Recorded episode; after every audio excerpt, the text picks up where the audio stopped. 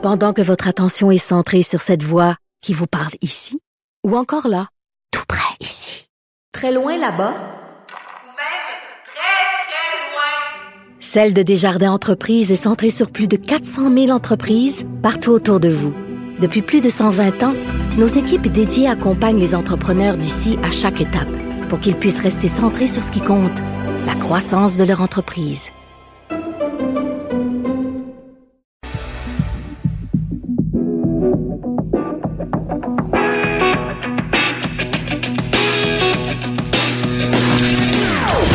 Des opinions bien à elle. Sophie Durocher. Son franc-parler ne laisse personne indifférent. On n'est pas obligé d'être d'accord. Bonjour tout le monde, très contente d'être avec vous en ce beau vendredi. Euh, dès le départ, je dois vous dire que c'est mon, c'est un vendredi spécial pour moi parce que ben après, je serai pas là. La semaine prochaine, je vais être absente et c'est Lise Ravary que vous allez entendre un petit peu plus tard dans l'émission comme chroniqueuse qui sera aux commandes de l'émission. On n'est pas obligé d'être d'accord. Moi, je vous retrouverai ben, dans une semaine, euh, le 4 mars. Donc, c'est un vendredi fébrile pour toutes sortes de raisons. Vous le savez, on est en pleine période où euh, tout le monde regarde dans son compte en banque en disant bon, est-ce que j'ai de l'argent cette année pour épargner, pour mettre de l'argent dans mes REER, euh, dans mon dans mon fonds de pension personnel, euh, parce qu'on a jusqu'au 28 février donc pour le faire et c'est le bon moment de parler de finances personnelles et des trucs que les gens qui ont réussi à devenir millionnaires ont mis en application. Évidemment, des trucs qu'ils ont mis en application très jeunes parce que vous le savez, l'épargne ça commence très jeune. Je lisais d'ailleurs récemment une déclaration de Pierre-Yves McSween, l'auteur de En as-tu vraiment besoin, qui disait, ben moi, les gens, je m'intéresse aux gens qui s'intéressent aux finances en 18 et 35 ans. Après 35 ans, c'est trop tard, c'est un cas désespéré. Alors, on va parler de millionnaires et de qui ils sont, ces millionnaires, avec Nicolas Bérubé, qui est auteur et journaliste. Il a écrit un livre qui s'intitule Les millionnaires ne sont pas ceux que vous croyez. Bonjour, Nicolas. Bonjour. J'adore le titre de votre livre, Nicolas, parce que on se fait, dès qu'on dit le mot millionnaire à quelqu'un, on se fait tous euh, une image de quelqu'un qui roule euh, dans la bagnole de l'année, euh, qui a une montre bling bling, qui passe ses vacances dans le sud et qui a une grosse baraque. Et ce qu'on découvre dans votre livre, c'est exactement le contraire. C'est-à-dire que des gens qui sont millionnaires sont des gens qui ont au contraire un mode de vie plutôt modeste. Est-ce que vous, ça vous a surpris quand vous êtes mis à la, à la rencontre des millionnaires?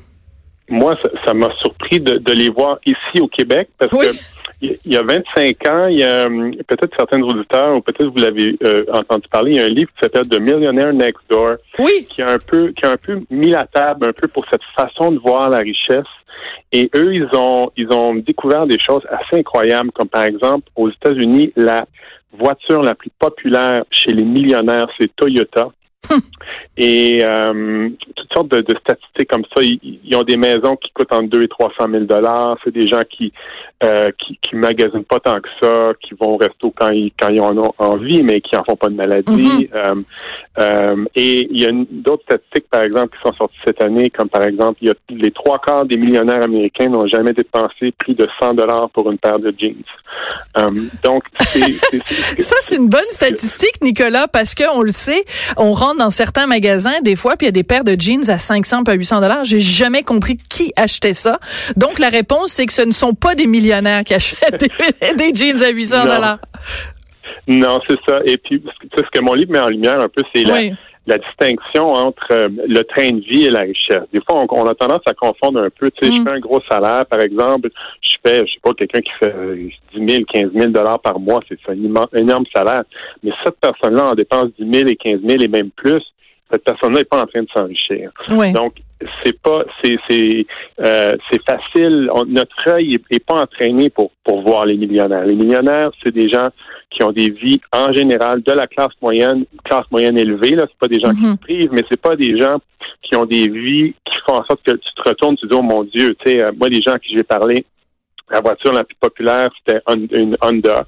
Euh, Hmm. C'est des gens qui habitent euh, souvent en banlieue, dans des maisons. euh, c'est de la classe moyenne élevée, euh, des enfants, une piscine dans la cour, euh, des gens qui voyagent. Donc, c'est pas des gens qui euh, qui font des, des, des, sacrifices incroyables parce que bon, c'est sûr que c'est le réflexe qu'on se dit oui, ces gens-là sont riches, mais ils s'empêchent de vivre. Donc, ouais, c'est des pixous. Ouais, c'est des pixous, c'est des séraphins. Là, c'est ça. Ils sont, ils ont pas de vie, puis c'est plate. Exactement. Donc, c'est ce que j'ai voulu vérifier. Et je, je, peux vous dire que non, il y a des gens qui ont des, des trains de vie mal plus élevés que le mien euh, et qui euh, ont, euh, au début de la quarantaine, mi-quarantaine, accumulé des actifs de 1, 2 millions, qui ont fini de payer leur maison. Donc, c'est assez renversant de parler à ces gens-là puis de voir que c'est vraiment monsieur, madame, tout le monde. C'est pas des gens qui ont des salaires de PDG. C'est pas des gens qui ont euh, euh, vraiment une, un ah. train de vie où tu où, associes ça avec l'argent finalement. Mais c'est ça qui est intéressant, c'est que peut-être que justement on devrait, après avoir lu votre livre, complètement changer nos points de vue. Et quand on voit, parce que vous parlez des, des millionnaires au Québec qui se promènent en Honda, donc on devrait avoir le réflexe contraire. Quand on voit quelqu'un qui se promène avec une BM, on devrait au contraire s'inquiéter pour cette personne-là parce que les chances sont que cette personne-là n'a pas les moyens de rouler en BM. c'est peut-être, on devrait complètement changer notre regard parce que, par exemple, une des statistiques qui m'a frappé dans, dans votre livre, c'est que vous, euh, vous vous basez vraiment sur des chiffres au Canada et la plupart des millionnaires n'habitent pas dans les quartiers UP. Donc, c'est quand on se promène dans les quartiers comme Westmount, Outremont ou Sillery euh, à Québec qu'on devrait peut-être s'inquiéter pour ces gens-là en disant peut-être qu'ils ont de la difficulté à payer leur hypothèque tous les mois alors que quelqu'un qui vit à Limoilou est peut-être beaucoup plus riche parce qu'il y a les moyens. En fait, est-ce que être euh, être millionnaire, c'est pas tout simplement des gens qui ont mis deux choses en, en, en, application? Un, de pas s'endetter. Deux, faire des budgets et vivre selon ses moyens. C'est pas mal les règles d'or, non? Oui, c'est ça exactement. Puis vous avez raison concernant les, les voitures. Euh, la majorité des, premièrement au Canada, il n'y a jamais eu autant de voitures de luxe sur la route. Là. Vous n'avez pas la berlue, il y en a plus que jamais. Et les deux tiers, c'est des, des locations. Donc, quand vous voyez une voiture de luxe passer, une Porsche dans la rue, quoi que ce soit, une BM, c'est une dette. C'est pas, c'est pas, c'est pas, c'est pas de la richesse, c'est, c'est de la dette. C'est bon, c'est euh, bon. Donc, c'est, c'est, pour avoir une voiture comme ça, ça prend juste une signature. Donc, c'est, c'est, euh, c'est très facile d'aller là. Mais, c'est là, mais, c'est là aussi, Nicolas, excuse-moi, je, je, je, vous interromps tout de suite. C'est que vous dites c'est juste une signature, mais est-ce que c'est pas ça le problème justement de la société québécoise? Mais en fait, c'est un phénomène nord-américain, puis même peut-être occidental. C'est tellement facile de faire semblant. C'est tellement facile. On, on a une carte de crédit, la banque nous écrit en disant ben voyons, c'est tellement facile. On peut vous ouvrir une marge de crédit. On peut vous en donner plus. On peut vous donner une deuxième carte de crédit. C'est tellement facile de s'endetter que, vous le dites, on a juste signé, puis n'importe qui peut avoir une BDMW ou presque. Ben, tout à fait, tout à fait. Puis moi, c'est ce qui m'intéressait, c'est ces gens-là, parce que les gens à qui je parle gagnent environ entre 30 euh, 000 et 100 000 dollars par année, les gens à qui j'ai parlé. Et, euh, et, et, moi, ce que je cherche à savoir, c'est que, comme vous avez mentionné au début de l'émission, c'est vrai que quand on commence jeune, on a des, des résultats frappants assez tôt dans la vie. Oui, grâce aux euh, intérêts composés. Ouais. Exactement. Donc moi, je suis pas aussi drastique que Pierre-Yves McSween, qui, qui a par, ailleurs de très bons de très bons conseils. Je pense que plus tard dans la vie aussi, on, gagne à dépenser moins que notre mm-hmm. salaire. Ça, ça, ça, ça va toujours faire baisser le stress. Mais c'est vrai que pour avoir des résultats que je qualifie de spectaculaire. Euh, c'est vrai que moi, c'est les, les, gens à qui j'ai parlé, ils avaient un point en commun, c'est qu'ils n'ont pas vu leur euh, leur premier job, leur premier vrai chèque de paye euh, mm. après leurs études, là, comme un feu vert pour mm. vivre comme les riches. Carte blanche, en wait don, en dépenses et tout ça. Et, et, et ça, c'est crucial. Et puis vous avez raison de le mentionner, Nicolas, parce que la première job, pour bien des gens, ça signifie, ah oh, ben là, je suis d'être locataire ou d'avoir des colocs, je m'achète une maison. Ben, la plupart des gens n'ont pas les moyens, en fait. La première job, ça signifie pour beaucoup de gens, ah ben, je suis tanné, là, d'utiliser la voiture de, de, de papa-maman ou d'être dans les transports en commun, je m'achète une auto mais t'as pas les moyens. Donc c'est comme si la première job c'était une carte blanche pour s'endetter alors que ça devrait être une carte blanche pour épargner. Exactement. Puis moi, les, les gens qui j'ai parlé, ils ont tous euh, fait ça sans euh, de leur côté. Ils ont dit bon, mais moi, regarde, mon salaire qui était, je sais pas, moi, 20 000 dollars, pouf, tout d'un coup, il passe à 45 000 dollars parce que j'ai ma première job. Mm. Bon, ben euh, les- ces gens-là ont gardé leur petit appart, ont gardé leur petite voiture, ou ceux qui n'avaient pas de voiture ont continué de prendre le métro. Mhm. euh, des, des, des genres de décisions comme ça euh, qui, qui ont fait en sorte qu'ils pouvaient sauver un, un- gros pourcentage de leur salaire sans se priver. C'est des gens qui voyageaient l'été, Oui, oui. euh, qui, qui, qui mangeaient avec leurs amis, tout ça. Mais ils n'étaient pas attirés par euh, tout ce qui est ostentatoire. Puis Mhm. ça leur dérangeait pas un peu de se démarquer. Tu sais, je le- je- J'essaie de les, les picosser un peu. J'étais là, ouais, mais au- autour de toi, les gens qui t'achètent des voitures, est-ce qu'ils ta- taquinaient? Est-ce que c'était Ouais. quoi leur réaction? Puis on me répondait, ouais, ben moi j'avais mon pick-up, puis qui avait 12 ans d'usure, puis c'est moi qui le réparais, mon pick-up, puis j'avais du Ouais. fun à faire ça. Puis c'est- puis c'est là que j'ai réalisé que j'ai pas besoin de, de me conformer à ce que les gens Voilà. pensent que je devrais avoir. Mais C'est il y a tout un chapitre d'ailleurs dans votre livre qui s'intitule Le regard des autres, si je me trompe pas. Et je trouve que c'est vraiment ça qui est récurrent finalement. Euh, puis je reviens toujours à cette fameuse phrase que, qui moi m'avait été dite par euh, par Jean-Marc Léger, qui est, euh, mais je pense pas qu'elle est de lui.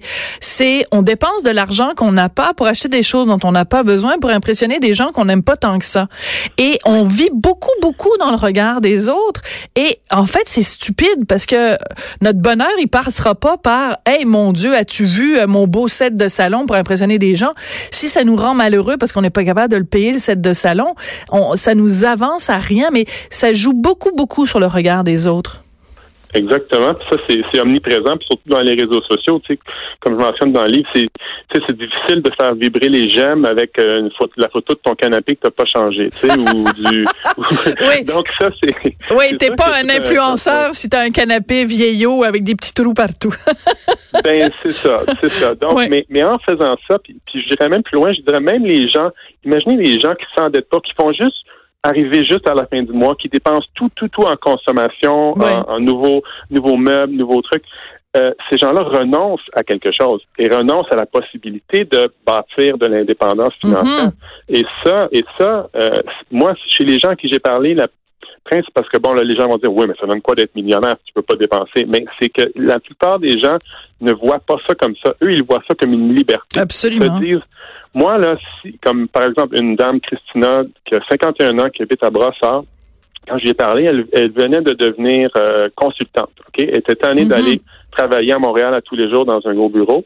Elle dit, moi, là, je, je travaille à la maison, je suis consultante, je fais mon horaire, je fais ce que je veux Mm. et c'est une liberté que je peux m'offrir parce que je l'ai bâtie au, Voilà. fil des, des années et je suis pas, tu sais, les gens me disaient, moi, si mon patron change demain matin puis ça marche pas avec la nouvelle personne, mais je, je m'en vais, là. peux partir. c'est ça peux partir. Donc, il y a toutes sortes de flexibilités que la moyenne des, des, des gens, mais moi y compris, là, je suis pas, je, suis loin d'être dans leur situation, mais euh, on doit faire des concessions parce que bon, euh, mais eux, ils ont bâti ça et surtout, ils n'ont pas eu l'impression de se priver. Ça, c'est vraiment universel. c'est très important ouais Personne là-dedans qui se dit, moi, là, j'ai mangé du gruau trois fois par jour pendant huit ans, puis euh, bon, non, c'est pas ça. C'est des gens qui ont juste fait des choix un petit peu différents. Puis comme vous avez mentionné, avec les intérêts composés, euh, ça fait boule de neige, puis euh, ça suit, ça, ça, ça change, ça change une vie. Carrément, ça change la vie. Ben totalement. Et moi je veux je veux parler avec vous Nicolas de publicité. Moi il y a des publicités que j'entends des fois qui me font dresser le- les cheveux sur la tête. Il y en a deux en particulier. Il y a une banque que je nommerai pas dont le slogan est vous êtes plus riche que vous le pensez. Je trouve ça très très dangereux comme slogan de dire ça aux gens. Et il y a une autre publicité que je nommerai pas qui est pour une compagnie de cellulaire. Et euh, c'est un monsieur qui parle et qui dit ben moi je suis toujours en compétition avec mon voisin. Quand il a eu une piscine hors terre, moi je me suis fait faire une piscine creusée. Quand lui avait euh, une, voiture euh, une telle, moi j'ai eu une voiture comme ça. Puis là je sais plus comment l'impressionner parce qu'il vient de s'acheter un nouveau cellulaire. Puis je me dis hey euh, si vous êtes vraiment en train de tu sais on connaît tous le phénomène du, du voisin gonflable, mais quand c'est dit tellement clairement dans une publicité, je trouve ça vraiment dangereux parce qu'on est en train de conforter les gens dans l'idée que cette surenchère-là, c'est quelque chose de sain qui doit être encouragé alors que ça devrait être découragé. Tout à fait, tout à fait. Puis ça, c'est, c'est, c'est on, on le retrouve partout. euh, c'est omniprésent. Cette, euh, puis quand c'est présenté comme ça, sans aucun voile ou quoi que ce soit, c'est, c'est choquant. Moi, j'ai euh, parlé à quelqu'un dans mon livre qui m'expliquait que un jour, il est rentré chez lui, puis il a, il a trouvé son relevé de carte de crédit, il a commencé à regarder. Ouais. Et c'était euh, la fac- le montant payé, c'était de 18 000 dollars. Et cette personne-là s'attendait à ce que ça soit 400 ou 500 dollars. Puis là, il a capoté. Là, il a dit, mon Dieu, qu'est-ce qui se passe? Est-ce que j'ai été victime d'une fraude? Et en regardant le relevé de plus près, il s'est rendu compte que c'était celui de son voisin, que le facteur avait fait une erreur en, en livrant Hmm. le courrier.